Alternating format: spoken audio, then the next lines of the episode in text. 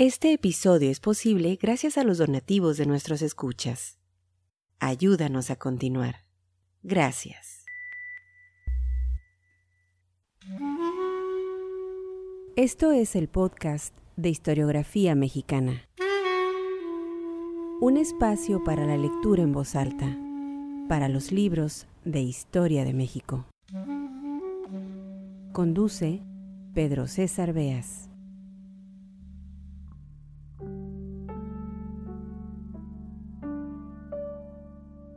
Los relatos de viajes, las observaciones de viajeros y exploradores, son para el historiador valiosas fuentes de información. A pesar de las subjetivas impresiones de los autores, estos textos arrojan luz al pasado. Ya en este podcast, Historiografía Mexicana, hemos dedicado algunos episodios a comentar y leer en voz alta relatos de viajeros. Lo hicimos en la serie Viajes en México, Crónicas extranjeras, la cual pueden escuchar en los capítulos 43, 44, 45 y 46 de este programa. Aquellos textos explicaban la motivación de los extranjeros para visitar y recorrer suelo azteca. En aquellos tiempos, en el siglo XIX, lo hacían por aventura, por negocios, para entender un territorio recién independizado para descubrir un mundo ajeno y muchas veces desde luego lejano.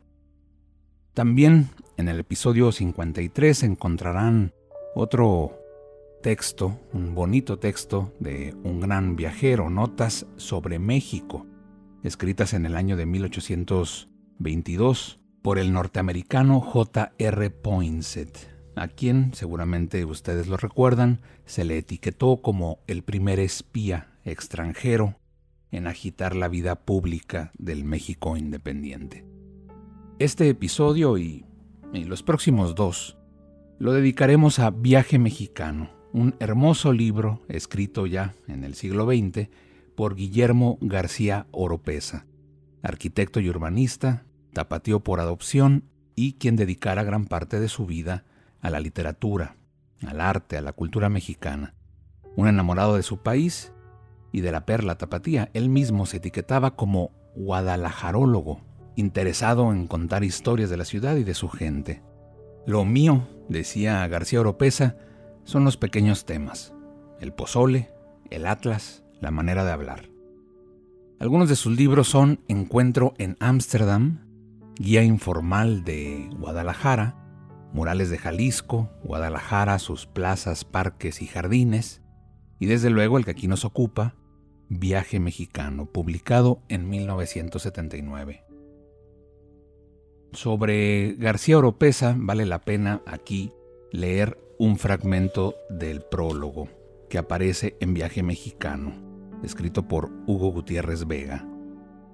Ciudades, pueblos, iglesias, conventos, monumentos civiles, gentes, atmósferas, todo esto es observado por García Oropesa, arquitecto, escritor, periodista, crítico de pintura, gran conversador, aficionado a las conclusiones surrealistas, dragón convicto y confeso, gourmet, fumador de puros, degustador de café, cosmopolita y provinciano. Su viaje nos abre puertas cerradas, nos muestra edificios ocultos por obra y gracia de la rutina, nos enseña a detenernos para gozar de las cosas y nos demuestra que el viajar pertenece al mundo de lo placentero.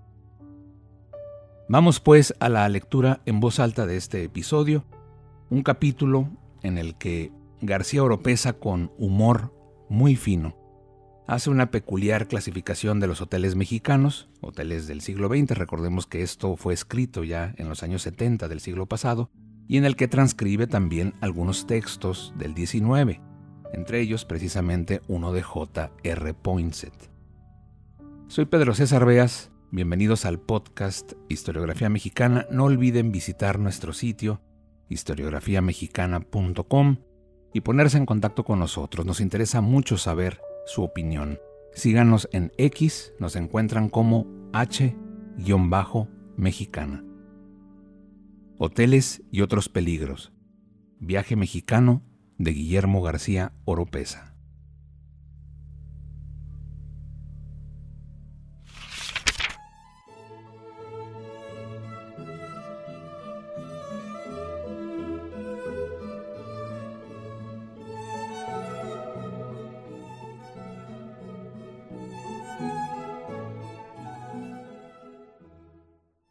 Los hoteles y otros peligros. Poco extraordinarios son, me imagino, los hoteles mexicanos. Los habrá buenos, malos o medianos, pero poco diferirán de los que va encontrando por todos lados el viajero internacional. Sin embargo, a fuerza de irlos conociendo, el viajero mexicano empezará a desarrollar instintos de coleccionista y a encontrarles matices y sabores. Así, va descubriendo una tipología del Hotel Nacional, tipología que se podría condensar en esta lista. 1.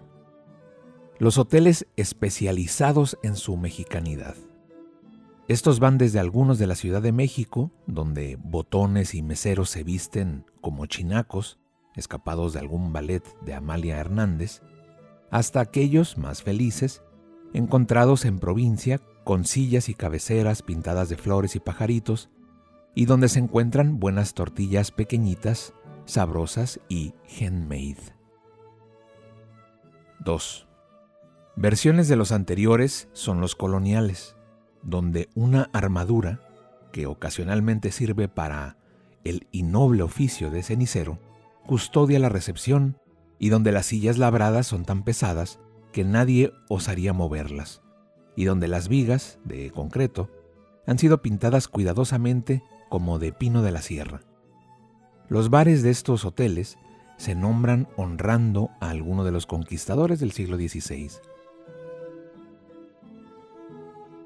3. Existen también, por supuesto, genuinas casas del virreinato que ensayan la profesión hotelera. Solo los viajeros muy sensibles pueden apreciarles en todo su inútil valor, así que más pronto que tarde estas casonas regresan a su viejo y digno oficio de ruinas melancólicas. 4. El hotel familiar mexicano es justo eso, un abominable sitio donde los niños nos despiertan a las 5.30 am y donde la dueña, una viuda andaluza y regordeta, nos obliga a tomar la misma sopa de fideos que nuestra madre nos perpetró por tantos años. En las playas sobre todo prosperan estos hoteles, en cuyas terrazas encontramos mesas de ping-pong y juegos de dominó, incompletos, y donde el desayuno se sirve para los espíritus poco aventureros, que no se levantaron a tiempo para gustar el suculento almuerzo del mercado. Estos hoteles redoblan su inconveniencia al favorecer futuros matrimonios que agudizan la crisis demográfica nacional. 5. El hotel ultramoderno es otro inevitable logro de nuestra infraestructura turística. El que más me ha impresionado está en la Ciudad de México, y es todo de plástico reluciente y colorido como el 2001 de Stanley Kubrick, visto y realizado por Juan Orol. 6. El hotel de agentes viajeros que ven llegar, indignados, la invasión de familias turísticas que irrumpen en el coto de casa de sus neurastenias. Estos hoteles feos y decrépitos tienen en general buena cocina, aunque los baños sean del modelo premiado en la Exposición Universal de Barcelona. 7. Los buenos hoteles, que también los hay, se podrían condensar en dos tipos. El hotel cuarentón o cincuentón que fue lujoso en sus tiempos y conserva a cocineros y camareros con orgullo de oficio, y donde nos sentimos infinitamente cómodos en una atmósfera perfecta. Atmósfera de familia, pero sin familia. B. Otro tipo del buen hotel serían esas curiosas comunidades, usualmente propiedad de un extranjero mexicómano, donde se come maravillosa comida en un refectorio como de seminario, que tienen chimenea en los cuartos y unas camas inmensas donde nos dormimos oyendo el canto de los grillos y el sonido lejano, muy lejano, de unas campanas.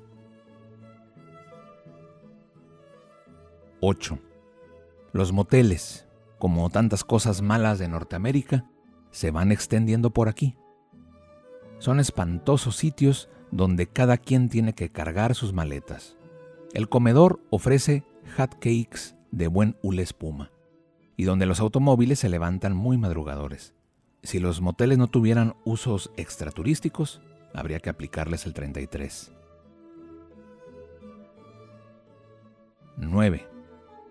Quedarían finalmente ciertos extraordinarios hoteles mexicanos, perdidos en las selvas y en los bosques de nuestros mejores paisajes, en donde se encuentra uno pistas privadas, cotos de caza, cabañas decoradas en un extraordinario estilo que combina el pragmatismo yanqui con el genio decorativo mexicano, y donde las recetas de cocina son eminentemente publicables.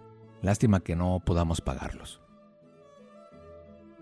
Existen también, claro está, malos hoteles, tanto en sentido moral como funcional de la palabra, pero nunca tan malos como los que tenían que sufrir los viajeros en tiempos pasados. Para darnos una idea de aquellos horrendos sitios, bastan estos trémulos testimonios como el que transcribimos de la regocijante condesa.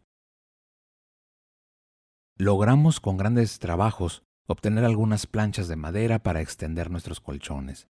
Cenamos mediocremente de nuestras provisiones y el poco pan y la pésima agua que logramos conseguir.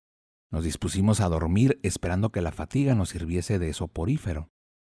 Varias personas de ambos sexos se encontraban allí, acompañados de sus hijos. Era una especie de galería debajo de la valla. Las mulas estaban amarradas afuera. Muchos perros, pertenecientes algunos a la casa y otros a distintas caravanas, se mezclaban con sus amos, impidiéndonos dormir con sus continuos ladridos. Algunos caballos pateaban detrás de nosotros. Las mulas tiraban o se golpeaban entre sí. Los arrieros blasfemaban. El calor era insoportable. Los piquetes y el zumbido de los mosquitos y de los millares de moscos completaban las delicias que ofrecía ese lugar al viajero y que malamente se denomina posada. ¿Qué no hubiese dado por un vaso de agua para refrescar mis partidos labios? Cuánto anhelaba estar, por lo menos, en una granja o en un granero ingleses.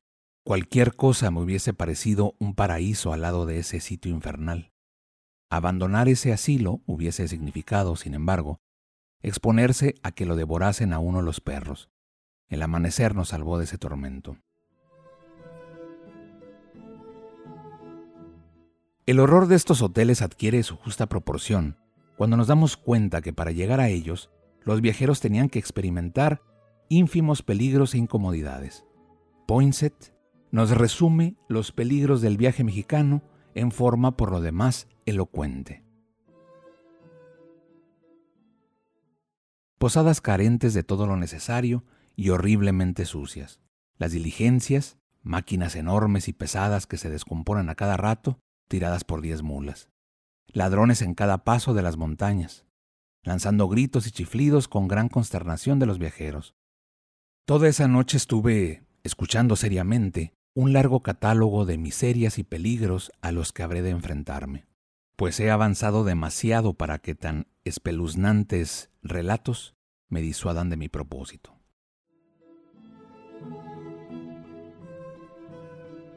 Entre los peligros que menciona Poinsett están especialmente los bandidos, que por aquellos años del 19 eran verdaderos amos de los caminos nacionales. A los bandidos habría que sumar, en ciertas partes del país como Sonora, a los indios, y en todas partes al mal clima, y a la eterna inconfiabilidad de la vida mexicana.